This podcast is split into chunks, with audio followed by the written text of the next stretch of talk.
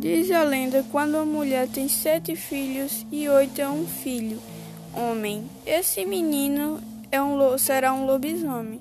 Também será um filho de uma mulher amancebada, com um padre, sempre pálido, magro, olheiras compridas.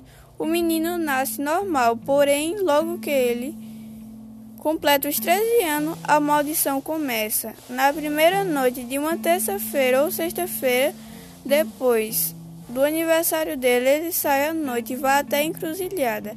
Ali no silêncio da noite, ele se transforma em um lobisomem pela primeira vez e uiva para a lua. Dali em diante, todas as sextas ou terças, ele corre pelas ruas da estrada desertas com uma matilha de cachorro latino atrás.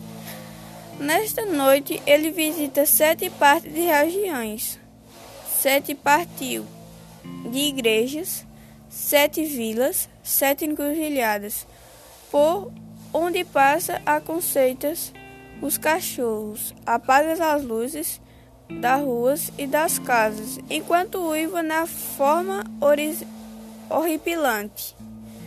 Antes do sol nascer, quando o galo canta, o lobisomem volta ao mesmo lugar de onde partiu de se transformar em outra vez em um homem que teve no caminho de um lobisomem.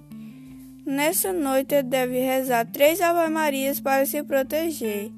Para quebrar o encanto, precisa chegar perto sem que ele perceba, bater uma forte em sua cabeça. Se o, o gato de sangue do lobisomem atingir a pessoa, ele também vira um lobisomem.